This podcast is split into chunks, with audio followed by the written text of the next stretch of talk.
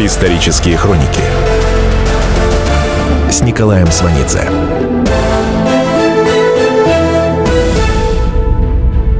Год 1944. 11 июля 44-го в столицу на станцию Москва товарная западной железной дороги прибывает 11 эшелонов. В них десятки тысяч немецких пленных. В Москве их размещают на территории московского ипподрома. 17 июля в 11 утра 57 600 военнопленных, в числе которых более тысячи офицеров и 18 генералов, трогаются в путь. Их ведут по Ленинградскому проспекту и улице Горького. На площади Маяковского шествие раздваивается направо и налево по Садовым. Пять часов пленные немцы идут по московским улицам. Москвичам о предстоящем шествии сообщили лишь 17 утром по радио и в «Правде». Но на улицах было много народу. И все сохраняли спокойствие, молчание, почти тишину. Слышно только шарканье ста с лишним тысяч ног. Владимир Высоцкий, которому в это время 6 лет, высовывается в форточку из квартиры в доме на Каретном и кричит «Гитлер капут». Шествие немецких военнопленных по Москве в документах НКВД проходит под названием «Большой вальс». Шедшие по Москве немцы взяты в плен только что войсками первого, второго, третьего белорусских фронтов. Их плен – результат идущей полным ходом операции по освобождению Белоруссии. Первый белорусский фронт возглавляет маршал Константин Рокоссовский. Белорусская операция или операция «Багратион» начинается 24 мая 1944 года. Окончательный план наступления отрабатывается в Ставке 22 и даже 23 мая. Действия левого крыла фронта Ставкой одобрены. На правом крыле Рокоссовский предлагает нанести два удара. Причем оба удара должны быть главными. Это идет в разрез с установившимися взглядами, согласно которым при наступлении наносится один главный удар, для чего и сосредотачиваются основные силы. Предложение Рокоссовского о двух ударах встречает резкую критику. Верховный главнокомандующий и заместитель Верховного главнокомандующего Жуков категорически против. Рокоссовскому дважды предлагают выйти в соседнюю комнату и продумать предложение ставки. Каждый раз Рокоссовский возвращается и вновь отстаивает свое решение. Сталин утверждает его план наступления. Так вспоминает этот эпизод Рокоссовский. Теперь фрагмент из воспоминаний Жукова – Существующая в некоторых военных кругах версия о двух главных ударах на белорусском направлении силами Первого Белорусского фронта, на которых якобы настаивал Рокоссовский перед Верховным, лишена основания. Оба эти удара, проектируемые фронтом, были предварительно утверждены Сталином еще 20 мая по проекту Генштаба, то есть до приезда командующего Первым Белорусским фронтом в Ставку. Отношения Рокоссовского с Жуковым непросты. Спустя годы Рокоссовский пишет о тяжелейшем ноябре 41-го под Москвой. Напрасно некоторые начальники думали, что только они желают успеха, а к остальным нужно применять окрики и запугивания. К этим лицам я бы отнес и нашего комфронтом. Доходило до того, что начальник штаба армии Малинин упрашивал меня намечать командный пункт в стороне от дорог, желая избавиться от телефона ВЧ, по которому ему приходилось выслушивать внушение Жукова. «Вспоминаю», — пишет Рокоссовский, как после разговора по ВЧ с Жуковым я вынужден был заявить, что если он не изменит тона, то я прерву разговор с ним. В тот день грубость переходила всякие границы. В 20-х числах ноября 1941 года, после очередного разговора с Жуковым, Рокоссовский выходит на дорогу и под ураганным огнем у деревни Пешки пытается останавливать отступавших. Кто-то кричит «Что вы делаете, товарищ генерал?» и вытаскивает его из-под огня. А что мне оставалось делать? скажет потом Рокоссовский. Если за невыполнение приказа остановить противника, я отвечаю головой. Чем я могу его задержать? Вы же сами видите. Рокоссовский вспоминает январь 42 года, когда после победы под Москвой наше дальнейшее наступление жестоко захлебывается. Он пишет. Ведь было совершенно ясно, что противник, хотя отброшен от Москвы на сто с лишним километров, еще не потерял свои боеспособности, а у нас нет сил на разгромный штурм. Необходимо накопить силы. Почему же в таком случае мы продолжаем изматывать не врага, а себя в бесперспективном наступлении? Чем руководствовался знавший обстановку командующий Западным фронтом? Мне и до сегодняшнего дня непонятно. Командующий Западным фронтом – это Жуков. Временами, когда Рокоссовский говорит о Жукове, разговор на самом деле получается о другом, то есть о Сталине. Бесконечные попытки наступления в январе 42-го – это грубейшая ошибка ставки Верховного Главнокомандующего. Это несостоятельная наступательная затея, которая выгодна только врагу. И дальше, на разных страницах полного варианта воспоминаний, опубликованного только в 1997 году, Рокоссовский будет повторять «Желание ставки не соответствует возможностям войск». В поспешных мероприятиях ставки отсутствует дальновидность, необходимая для столь ответственного органа. Кроме того, Рокоссовский пишет, «Мне неоднократно приходилось сталкиваться с фактами, когда заместитель Верховного Главнокомандующего Жуков и начальник Генштаба Василевский в период решающих событий находятся у командующих фронтами, в войсках, а Верховный Главнокомандующий остается в Москве. Один. Исторические хроники с Николаем Сванидзе. В Белоруссии войска Рокоссовского будут наступать по болотам, пойдут по гиблым местам, пойдут с боями и пойдут стремительно – Войска подготовлены самым тщательным образом. Это не 41-й, не начало 42-го, это 44-й год. Подготовка идет по всем направлениям. Изготавливаются болотные лыжи, волокуши для легкой артиллерии. Танки снабжены бревнами для прохода через рвы. Идет тщательная маскировка. Наводятся ложные переправы. Орудия сосредотачиваются. Производят несколько огневых налетов. Затем увозятся в тыл. На ложных огневых позициях расставляются макеты. Рокоссовский говорит, начальник штаба фронта генерал Малинин был неистощим на такие хитрости. Работает разведка, и воздушная, и радиоразведка. Идет аэрофотосъемка укреплений противника. Карты рассылаются в войска. Взяты языки с документами. Наконец, накануне наступления проведены штабные учения с военными играми. Тыл фронта держит в готовности свободный автотранспорт для переброски войск и техники – в смысле подготовки это уже совсем другая война. В смысле пролитой крови война все та же.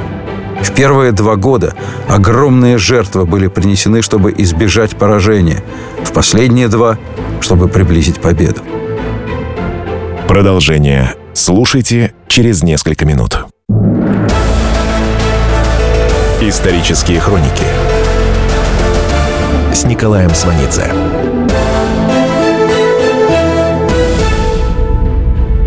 Год 1944. Немцы в Белоруссии дерутся как звери. Рокоссовский в воспоминаниях приводит свидетельство участника событий, командира 108-й дивизии генерала Теремова. Не менее двух тысяч вражеских солдат и офицеров при поддержке орудийного огня шли на наши позиции. Наши орудия открыли огонь по атакующим с 700 метров, пулеметы с 400. Гитлеровцы шли. Пулеметы выкашивали их ряды. Это была безумная атака. Нет, в ней не было и тени воинской доблести. В движении этой огромной массы солдат было скорее животное упорство стада, нежели войско. Но впечатление, тем не менее, было внушительное. 29 июня освобожден Бобруйск. Немцы в городе держали круговую оборону. Дома превращены в огневые точки. Улицы забаррикадированы. На перекрестках врыты танки. Подступы к городу заминированы. Город освобожден в тяжелейших боях, вплоть до рукопашных схваток в ночной темноте. Бобруйская группировка врага окружена и разгромлена. Рокоссовский получает звание маршала. Дальше развивается стремительное наступление на Минск и Барановичи. 3 июля войска Первого Белорусского фронта Рокоссовского во взаимодействии с войсками Третьего Белорусского фронта Черняховского освобождают столицу Белоруссии Минск. Минская группировка врага разгромлена – 8 июля освобождены Барановичи. Продолжение слушайте через несколько минут. Если всех экономистов выстроить в одну линию, они все равно будут показывать в разные стороны. Верное направление знает доктор экономических наук Михаил Делягин. Только он знает, кто такой Доу Джонс, где у него индекс, как его колебания влияют на мировую экономику и какое отношение он имеет к пиратам Карибского моря. Наш экономист расскажет об этом простым и понятным языком в программе «Час Делягина». Слушайте на радио «Комсомольская правда» по понедельникам в 17.05 по московскому времени. Исторические хроники с Николаем Сванидзе.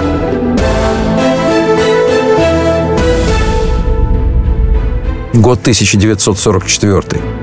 18 июля левое крыло Первого Белорусского фронта начинает наступление с целью ликвидации Люблинской группировки. Правое крыло фронта Рокоссовского идет на Брест. Окружена Брестская группировка противника. Брест освобожден 28 июля. В грандиозной белорусской операции принимают участие пять фронтов. Результат операции – поражение немецко-фашистских групп армии «Центр» и «Северная Украина».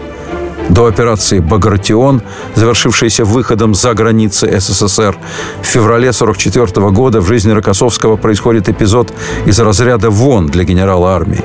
Он не воспроизводит его в своих мемуарах, вспоминает Александр Пыльцин. Пыльцин командует взводом в штрафбате. Сам он не штрафник. В штрафбатах был так называемый постоянный состав из числа прикомандированных офицеров и переменный состав, собственно, штрафники – они могут быть в звании вплоть до полковника. Точнее, могли быть. Здесь они все рядовые. Штрафбат может быть расплатой за трусость и панику на поле боя, а может быть наказанием за невыполнение неосуществимой задачи, средством выяснения личных отношений, местью за нежелание терпеть грубость начальства, просто способом выиграть борьбу за женское сердце. Убитых штрафников в форме не хоронят. Ее снимают и отправляют в столовые военные склады для ремонта и повторной выдачи. На этом обмундировании ставят штамп БУ-2. Выдают тем, кто мобилизован в штрафные роты из числа отбывающих срок в ГУЛАГе. В лагерях разрешена мобилизация всех категорий заключенных, кроме осужденных по 58-й политической статье но руководство штрафбатами направляются наиболее волевые и отличившиеся в боях командиры и политработники. Положено направлять по собственному желанию, хотя это далеко не всегда соблюдается. Многие набраны из числа воевавших в Сталинграде. Александр Пыльцин, командированный в штрафбат, лейтенант. Ему 20 лет – Вверенный ему восьмой отдельный штрафной батальон формируется в составе Центрального фронта в 43-м перед Курской битвой. Центральным фронтом тогда руководит Рокоссовский. В 1944-м Рокоссовский возглавляет Первый Белорусский фронт. Восьмой штрафбат переходит вслед за Рокоссовским на Первый Белорусский. Хотя состав его сильно изменился за прошедшее время. В штрафбатах гибнут в шесть раз чаще, чем в обычных частях. И командиры не штрафники гибнут чаще. Зато быстрее идет продвижение по служебной лестнице. Звания присваиваются быстрее. Из 18 офицеров, прибывших вместе с Пыльциным на командирские должности в штрафбат, до конца войны довоевали только трое. Александр Пыльцин вспоминает, когда я пришел, батальон был около тысячи человек, примерно втрое больше обычного. А под конец войны, когда пополнения было уже недостаточно, мы воевали поротно. Роту сформировали и в бой. Пока одна воюет, следующая формируется. Проблема пополнения, и не только штрафбатов, в 1944 году стоит крайне остро. Готовится мобилизация 1927 года, то есть 17-летних мальчишек. Кроме того, начинается особый набор среди жителей, бывших на временно оккупированных, то есть на отданных Красной армией территориях. После освобождения эти люди поголовно попадают под подозрение только потому, что они по своей воле оказались на захваченных врагом землях. Из их числа формируются батальоны для увеличения массы атакующих. В основном это крестьяне, много пожилых, они не обучены. Оружие должны добыть упавших. Пользоваться оружием не умеют. Форму им не дают. Идут в своем, обычно в темном, черном. Получили название «черной пехоты». Вспоминает командир артиллерийского взвода связи лейтенант Валентин Дятлов. Атака. Поднимается черная цепь безоружных людей. За ней вторая. Черная на снегу прекрасная мишень. Немец поливает эти цепи плотным свинцом. Они залегают. Командир батальона орет «Вперед! Вперед! Застрелю!» Но попробуй оторвать себя, безоружного, от земли под артиллерийским, пулеметным и автоматным огнем. Они все-таки поднимались, эти пережившие отчаяние оккупации немолодые мужики. Из них выжили единицы – Положение этих крестьян хуже, чем у штрафников. Из черной деревенской пехоты особой разновидности штрафбата выбраться нельзя никогда. Из штрафников можно вырваться по ранению, в связи со снятием судимости за отличие в бою или по истечению срока пребывания в штрафбате. Срок этот до трех месяцев, если не убьют, конечно. Так вот, в феврале 1944 года генерал армии Рокоссовский лично посещает окопы 8-го отдельного штрафного батальона, в командном составе которого Александр Пыльцин. Рокоссовский приходит после тяжелейших боев под Жлобиным в Белоруссии. Потери в штрафбате огромные. Генерал был спокоен, со всеми доброжелателен, и с командирами, и со штрафниками. Сам приход командующего фронтом в штрафбат – событие, не имеющее равных. Генералы по-разному относятся к штрафникам. Генерал Горбатов, командующий Третьей армией в подчинении Рокоссовского, освобождает и награждает штрафников вне зависимости от ранения, а просто за отвагу и смелость в бою. Генерал Батов, командующий 65-й армией фронта Рокоссовского, оправдывает только тех штрафников, кто убит или ранен – Штрафники объясняют столь разные отношения просто. Горбатов и Рокоссовский, в отличие от Батова, имеют собственный опыт пребывания в заключении. Рокоссовский о трех годах во внутренней тюрьме Ленинградского управления НКВД не вспоминает. Исторические хроники с Николаем Сванидзе. Воспоминания Рокоссовского начинаются словами «Весной 1940 года я вместе с семьей побывал в Сочи – После этого был приглашен к Народному комиссару обороны Семену Константиновичу Тимошенко. Он тепло и сердечно принял меня. Семен Константинович предложил мне снова вступить в командование пятым кавалерийским корпусом. В этой должности я служил еще в 36-37 годах. О том, что происходило между 37 годом и весной 40-го в Сочи, ни слова. В августе 1937-го командующий пятым кавалерийским корпусом Рокоссовский арестован и доставлен из Пскова в Ленинград во внутреннюю тюрьму НКВД. Рокоссовского обвиняют в организации военно-фашистского заговора и в шпионаже в пользу польской и японской разведок. А говорил Рокоссовского командарм первого ранга Великанов, а говорил под пытками – Единственный раз Аркасовский публично вспоминает о происшедшем в апреле 1962 года во время встречи со слушателями Академии Фрунзе. Он говорит, «Били, вдвоем, втроем, одному-то со мной не справиться. Держался. Знал, что если подпишу, то верная смерть». Его сокамерник, генерал Балдынов, говорит, каждый раз, возвращаясь в камеру после допросов, он упорно повторял – ни в коем случае не делать ложных признаний, не оговаривать ни себя, ни другого. Коли умирать, так с чистой совестью. У Рокоссовского выбито 9 зубов, сломаны три ребра. Молотком отбиты пальцы ног. Семья Рокоссовского, жена и дочь, после его ареста выслана из Пскова в Армавир. Жена устроилась кассиршей в парикмахерской. Дочь училась в школе. Школы приходилось менять. В каждой школе в класс входил очередной директор и говорил, «Дети, я хочу, чтобы вы знали, что среди вас находится дочь врага народа. Встань, девочка». Девочка вставала. Потом она ездила одна в 12 лет в Москву на Лубянку с передачей для отца. Рокоссовского дважды водили на расстрел. Ставили на краю ямы. Солдаты по команде стреляли. Генералы, стоявшие справа и слева от Рокоссовского, падали. Его оставляли в живых. После 20-го съезда, осудившего культ личности Сталина и сталинские репрессии, Хрущев предложит Рокоссовскому написать статью в духе оттепели. Рокоссовский наотрез откажется, скажет «Товарищ Сталин для меня святой, я свое мнение о нем не изменю». Прежде всего, в этом ответе Рокоссовского его личное отношение к Хрущеву. Отношение на уровне «а пошел ты», как свой своему, еще с фронта, как командир политработнику. Но также здесь и представление об офицерском долге, и нежелание битого, а затем успешного человека ворошить старое.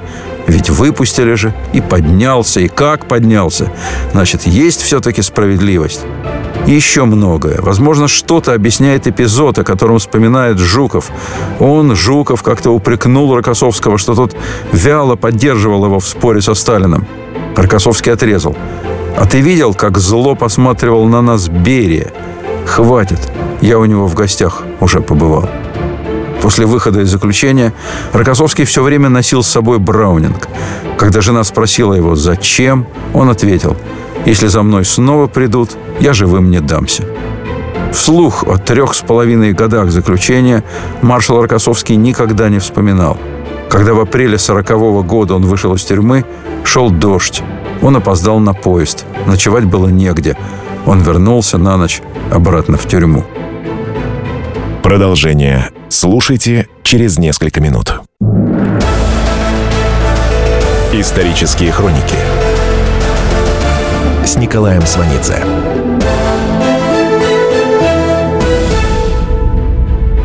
1944 – это год окончательного освобождения территории СССР. В течение трех лет на оккупированных землях находилось до 70 миллионов человек. До полутора миллионов граждан СССР сотрудничало с немцами. Сотрудничество с врагом – одна из страшных черт Великой Отечественной войны. Отечественная война 1812 года такого явления не знала – Лица тех, кто шел на сотрудничество с врагом, многообразны. Прежде всего, это те, кем движет трусость и жажда наживы. Еще уголовники, хотя далеко не всякий уголовник – предатель. Известно, что уголовники-штрафники честно сражались и кровью искупали вину. У Рокоссовского летом 42-го на Брянском фронте стрелковая бригада из уголовников. Рокоссовский пишет, мы убедились, что им можно доверять серьезные задания. Кроме того, с немцами сотрудничают те, кто не находит в себе сил расстаться с жизнью, у кого на руках малые дети и нет иного шанса спасти им жизнь. Были среди них те, кто люто ненавидел сталинский режим, чьи семьи прошли через чудовищные сталинские репрессии, кого режим провоцировал и спровоцировал на самое последнее, на предательство, на бесплодную мысль, что Гитлер может быть освободителем, если он избавит от Сталина. Трагический пример – судьба тысяч казаков, кубанских и ставропольских. Продолжение слушайте через несколько минут. Спорт после ужина на радио «Комсомольская правда». Меня зовут Евгений Зичковский, и на выходных я занимаюсь спортом. Ну как занимаюсь? Слежу за спортивными событиями. Так что для меня понедельник – день тяжелый вдвойне. Но я все равно расскажу вам о главных новостях из мира спорта. Ведь в нашем деле только так, превозмогая усталость. Программу «Спорт после ужина» с Евгением Дичковским слушайте каждый понедельник в 22.05 по московскому времени. Исторические хроники с Николаем Сванидзе.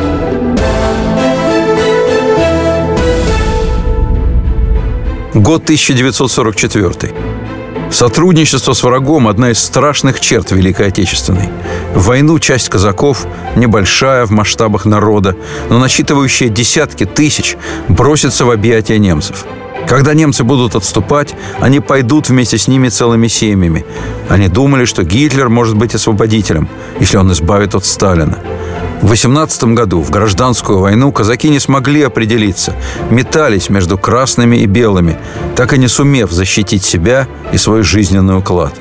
А в сталинскую коллективизацию и позднее они подверглись жесточайшим репрессиям. Предательство всегда остается предательством. Оно требует неизбежного наказания по закону. Но в Крыму и на Кавказе виновными в измене Сталин объявляет целые народы – 29 января 1944 года Берия подписывает инструкцию о порядке выселения чеченцев и ингушей. Практически это уже успешно опробовано на русском населении в годы коллективизации, то есть опыт уже есть. В преамбуле конструкции говорится, что выселению подлежат все жители республики, чеченцы и ингуши по национальности, включая детей – Выселяют всех, включая партийных, советских и хозяйственных работников. Русские женщины, состоящие в браке с чеченцами и ингушами, выселяются, если не проявляют желания расторгнуть брак. Участковые совместно с приданными силами должны оцепить аулы, организовать засады в ущельях и на тропах. В операции задействованы 100 тысяч солдат, 19 тысяч офицеров. В разгар войны на эту акцию отпущено 150 миллионов рублей. Это стоимость 700 танков Т-34. 31 января 1944 года приняты два постановления Государственного комитета обороны СССР. Первое называется «О мероприятиях по размещению спецпереселенцев в пределах Казахской и Киргизской ССР». В постановлении ни слова не говорится о том, что переселяться будут чеченцы и ингуши. Второй документ о выселении проходит под названием «О порядке принятия на Северном Кавказе скота и сельскохозяйственных продуктов». Операция получает название «Чечевица».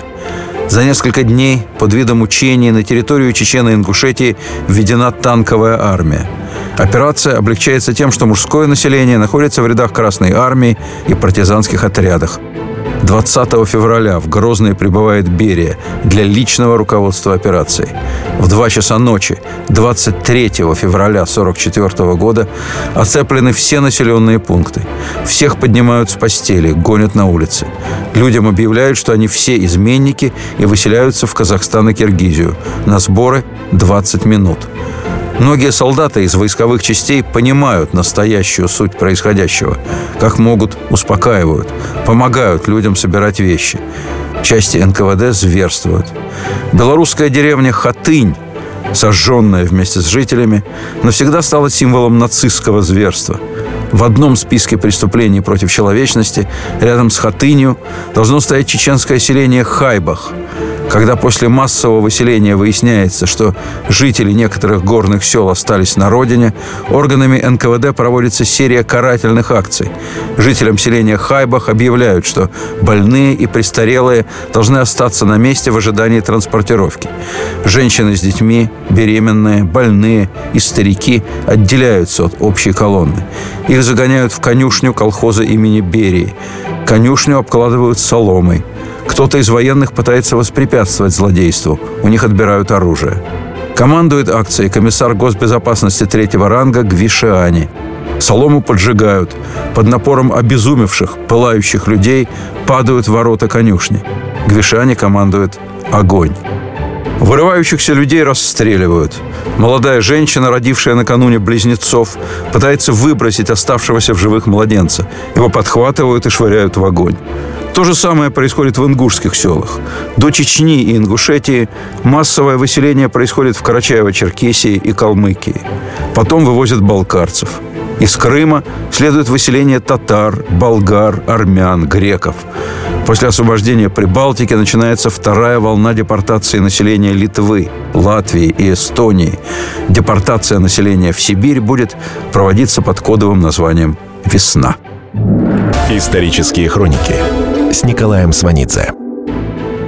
5 июня 1944 года основные разработчики операции по освобождению Белоруссии Жуков, Рокоссовский и Василевский на местности уточняют детали предстоящих действий. 6 июня в 6 утра с высадки англо-американского десанта в Нормандии начинается операция «Оверлорд». 6 июня – день открытия союзниками Второго Западного фронта в войне против гитлеровской Германии. На самом деле, 6 июня 1944 года открывается вторая глава наших отношений с союзниками. Первая глава длиннее, но менее известна. С осени 1941 года, то есть почти с самого начала войны, начинаются английские, американские и канадские поставки в помощь воюющему Советскому Союзу. Маршал Жуков говорит, Американцы нам гнали столько материалов, без которых мы не могли бы продолжать войну. У нас не было взрывчатки, пороха. Не было чем снаряжать винтовочные патроны. Американцы по-настоящему выручили нас с порохом, взрывчаткой. А сколько они нам гнали листовой стали. Разве мы могли быстро наладить производство танков, если бы не американская помощь сталью? Мы получили 350 тысяч автомашин. Да каких машин? Без них нам не на чем было бы таскать нашу артиллерию. Они вообще обеспечили наш фронтовой транспорт. А высокооктановый бензин для МИГов. Анастас Микоян говорит, осенью 41 года мы все потеряли. Если бы не ленд-лиз, не американские поставки, не оружие, продовольствие и теплые вещи для армии. Еще вопрос, как обернулось бы дело. 7 ноября 1941 года на параде на Красной площади наряду с нашими идут английские танки. Сталин захотел показать, что помощь нам уже поступает. Потом передумал, и английские танки из хроники вырезали. Их нет и по сей день. США, Англия и Канада в течение войны предоставили СССР помощь на сумму свыше 13 миллиардов долларов. Тех долларов. На долю США приходится более 11 миллиардов. От США СССР получает по знаменитому ленд-лизу 14,5 тысяч самолетов, 7,5 тысяч танков, на 1 миллиард военной амуниции – 475 тысяч тракторов, тягачей и другого механизированного транспорта, 30 тысяч металлорежущих станков, 300 тысяч тонн цветных металлов, 11 миллионов пар обуви, 20 миллионов метров военного текстиля. В форму из американского хаки будут одеты многие наши солдаты, плюс 2 миллиона тонн продовольственных товаров, американскую тушенку, суфле, яичный порошок, американский тертый шоколад. Англия поставляет 100 тысяч тонн продуктов, 100 тысяч тонн резины, силовые установки, 15 тысяч электромоторов, 100 тысяч тонн цветных металлов. Канада 200 тысяч тонн пшеницы, 100 тысяч тонн цветных металлов, рельсы, сельскохозяйственные машины, продукты питания, военный текстиль. Наш флот пополняется за счет союзников. Один линкор, один крейсер, 9 эсминцев, 4 подлодки, 202 торпедных катера, 49 десантных судов, 28 танкеров, 3 ледокола. Маршал Жуков говорит, это сейчас представляют дело так, что у нас все это было свое, в изобилии. Это не история, которая была, а история, которая написана, лакированная эта история – Рокоссовский встретится с союзниками 9 мая. В Висмаре его принимают фельдмаршал Монтгомери. Принимается орудийным салютом с почетным караулом. Рокоссовский крайне осторожен в описании этой встречи. В первый день после войны он пишет «Встреча прошла тепло и оставила у нас хорошее впечатление. Британские офицеры, да и сам Монтгомери, оказались в действительности проще и общительнее, чем мы их себе представляли». Потом Рокоссовский принимает англичан у себя в Карлхорсте. Он вспоминает. В почетный караул ставим кубанцев третьего гвардейского кавалерийского корпуса Осляковского в конном строю, в полной казачьей форме. На Монтгомери и его офицеров они произвели огромное впечатление. Что же касается тех кубанских казаков, что ушли вместе с отступавшими немцами, то их 40 тысяч вместе с женами и детьми англичане выдадут Сталину. К трагедии сотрудничества с нацистами этих казаков привело решение Гитлера об отмене колхозов на Кубани. Гитлер решил позаигрывать с казачеством, но Кубань – исключение. В целом Гитлера устраивали колхозы. Он считал их идеальной формой эксплуатации завоеванного населения. Исторические хроники 20 июля 1944 года ударные группировки левого крыла Первого Белорусского фронта выходят на Западный Буг и, форсировав его в трех местах, вступают на территорию Польши. Люблин берут неожиданно. Настолько, что руководство концлагеря Майданок, который в нескольких километрах от Люблина, не успевает сбежать. Вся территория между городом и лагерем засажена капустой. Краснокочанной, огромного размера, Поля удобряли золой из крематория. Когда наши части подходили к Майданоку, из печей крематория еще шел дым. Рокоссовский приезжал в лагерь. Потом в Люблине на митинге он по-польски говорил о том, как потряс его Майданок. Продолжение слушайте через несколько минут. Исторические хроники с Николаем Сванидзе. Год 1944. Вместе с частями фронта под командованием Рокоссовского в Польшу вошли соединения первой польской армии под командованием Зигмунда Берлинга. Соединение Берлинга в составе фронта Рокоссовского. Рокоссовский – поляк. В августе 44-го Сталин намерен поиграть на национальном чувстве Рокоссовского, на личных чувствах и воспоминаниях маршала. Рокоссовский родился в пригороде Варшавы, который называется Прага.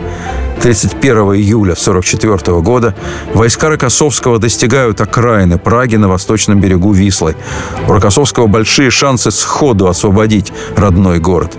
Немецкий гарнизон Варшавы составляет всего около 15 тысяч. Гарнизон деморализован. Во-первых, по причине разгрома немецких войск на Центральном фронте. Во-вторых, в связи с ситуацией в самой Германии – Только что, 20 июля 1944 года, произошло покушение на Гитлера. Бомбу подкладывает кадровый офицер ставки Гитлера полковник Штауфенберг. Главный мотив покушения – Третий Рейх – преступное государство, позор и катастрофа для Германии. Гитлер по чистой случайности остается жив. Штауфенберг схвачен и расстрелян в Берлине уже вечером 20 июля. Вскоре казнены еще 200 человек. Филипп фон Безелагер, который привез Штауфенбергу бомбу для покушения, остается в живых. Он скажет, вся нация фанатично верила Гитлеру. Продолжение слушайте через несколько минут. Все проблемы ему по колено. И по пояс любые критики. По плечу разговоры с теми, кто по локоть увяз в политике. Политика в России – это не только скучные речи и предсказуемые выборы.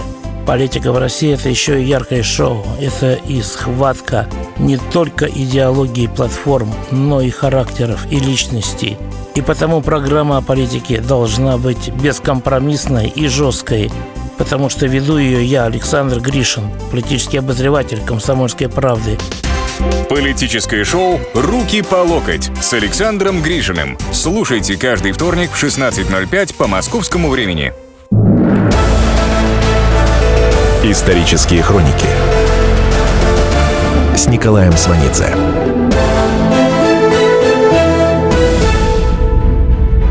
конце июля, в момент подхода войск Рокоссовского к Варшаве, Московское радио в специальном выпуске призывает население Варшавы к восстанию – Факт такого призыва маршал Рокоссовский подтверждает в интервью английскому журналисту Александру Верту в августе 44-го. В Варшаве находится около 40 тысяч бойцов польской армии Краевой, которая поддерживает польское правительство, находящееся после оккупации Польши в эмиграции в Лондоне. Кроме того, в городе отряды просоветской армии Людовой – 1 августа 1944 года на фоне боев войск Рокоссовского в варшавских пригородах в столице Польши армия Краева начинает антифашистское восстание. 2 августа руководство просоветской армии Людовой присоединяется к восставшим и передает свои отряды в распоряжение армии Краевой. 6 августа Сталин приказывает Рокоссовскому, Жукову и Генеральному штабу доложить свои соображения по плану взятия Варшавы. 8 августа Жуков и Рокоссовский докладывают Сталину. Раньше 10 августа перейти в наступление не представляется возможным. То есть Жуков и Рокоссовский считают, что прорыв к Варшаве возможен уже через считанные дни. Даже несмотря на то, что немцы уже успевают подтянуть к Варшаве значительные танковые силы. Рокоссовский пытается связаться с Варшавой, с руководителем армии Краевой, генералом Буркомаровским, сбрасывает десант. Буркомаровский на контакт не идет. В эти же дни в Москве Сталин дважды принимает главу польского правительства в Лондоне Станислава Миколайчика – Миколайчик начинает разговор с самого болезненного для обоих, с вопроса о будущем управлении освобожденными районами Польши и о будущей советско-польской границе. Только после этого Миколайчик говорит о начале восстания в Варшаве и добавляет, что намерен вернуться в Польшу и создать там правительство. Сталин замечает, что вообще-то Варшава пока в немецких руках. Миколайчик говорит, что Варшава скоро будет освобождена. «Дай-то Бог, чтобы было так», — реагирует Сталин. У Сталина вместо польского правительства уже есть созданный в июле 44-го Польский комитет национального освобождения. В ходе второй встречи со Сталиным Николайчик просит о помощи оружием восставшей Варшаве. Сталин говорит, что сбросить оружие легко, что нужно просто иметь позывные сигналы и шифры. Он, Сталин, постарается сделать все возможное. 12 августа, через три дня после этих слов Сталина, ТАСС выступает со специальным заявлением, в котором советское руководство полностью отмежевывается от действий польского иммигрантского правительства и возлагает на него всю ответственность за происходящее в Варшаве. В Варшаве в эти дни плохо подготовленное, необеспеченное оружием восстание получает массовую поддержку населения города – Восстание приобретает новый характер и огромный размах. Безоружные жители Варшавы вливаются в ряды бойцов, строят баррикады. Но немцы удерживают город. Сражающаяся Варшава в крови. У Рокоссовского в Варшаве сестра. Ее прячут, как сестру Рокоссовского. Рокоссовский взвинчен до предела. Сталин пишет Черчиллю. Восстание в столице Польши – безрассудная авантюра, за которую население поплатилось неисчислимыми жертвами. Этого не было бы, если бы советское командование было информировано до начала Варшавской акции. Этот тезис будет долго служить простым объяснением крайне сложной на самом деле ситуации с Варшавским восстанием. Сложность состояла в том, что Миколайчик отказался слить свое правительство с просоветским польским комитетом национального освобождения, а Сталину прозападное польское правительство в случае победы восстания совершенно не нужно. Сталин тверд в своем решении вобрать Польшу в советскую орбиту. Сталин окажет Варшаве материальную помощь. Но советским и польским летчикам будет разрешено начать вылеты в Варшаву только в сентябре, когда восстание будет задыхаться. Рокоссовский говорит, помощь Варшаве начинается 13 сентября. Летчики совершат 2253 вылета с огромными потерями. Будут сбрасывать минометы, противотанковые ружья, автоматы, винтовки, продовольствие, медикаменты. Мешки с боеприпасами падали в самом центре города, на перекресток Иерусалимских аллей и Маршалковской улицы. Тогда, ночью, этот перекресток был освещен огнем пылающих зданий. Американцы и англичане также постоянно сбрасывают грузы для восставшей Варшавы. Пять тысяч вылетов. И у них огромные потери. Весь август союзники не получают разрешения на посадку на советских аэродромах. Они получат это разрешение только 9 сентября. Попытка наступления войск Рокоссовского на Варшаву будет предпринята только в начале сентября. Сентябрь для войск Рокоссовского сильно отличается от июля, когда они только подошли к Варшаве. Тогда был пик волны рекордного летнего наступления. Тогда была немецкая паника. Тогда был особый, здоровый военный азарт, который приносит успех. Тогда была близка к осуществлению мечта маршала Рокоссовского принести свободу родному городу. Теперь все это сбито. В сентябре польские части фронта Рокоссовского переправятся на западный берег Вислы, будут биться там и с огромными потерями вернуться обратно. Варшава будет освобождена только в январе 45-го. Варшавское восстание – это 200 тысяч погибших жителей города, которые поднялись против оккупантов. Варшавское восстание – это выплеск ненависти к фашизму в стране, которая потеряла в войне четверть своего населения. Для Сталина поражение Варшавского восстания – это своеобразное решение польской проблемы немецкими руками. Неподконтрольная ему армия Краева в ходе восстания обескровлена. Окончательная расправа с ней уже сталинскими силами состоится 28 марта 1945 года. В этот день генерал НКВД Серов пригласит ее руководителей на переговоры в местечко Прушнув под Варшавой, где они и будут арестованы. Людей, боровшихся против фашистской оккупации, будут судить в Москве как пособников фашистов. Союзники попросят советское руководство только об одном – не выносить смертных приговоров.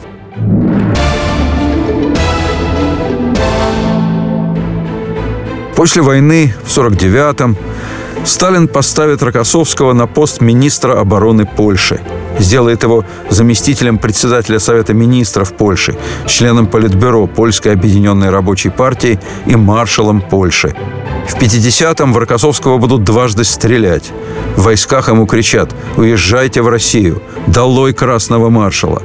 Незадолго до смерти Рокоссовский скажет «Я самый несчастный маршал Советского Союза. В России меня считали поляком, а в Польше – русским». Но это будет потом.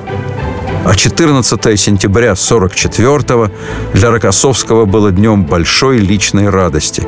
Освобожден пригород Варшавы, Прага, где Рокоссовский родился.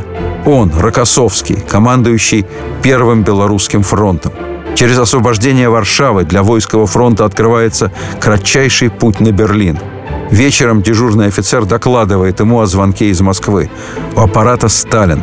Без всякого предисловия он произносит – Товарищ Рокоссовский, вы назначаетесь командующим Вторым Белорусским фронтом. Товарищ Сталин, за что такая немилость? Почему с главного направления меня переводят на второстепенный участок? Это не немилость, это политика, ответил Сталин. На ваше место назначен Жуков. Продолжение следует. Я Николай Сванидзе. Я представляю вам свой, но основанный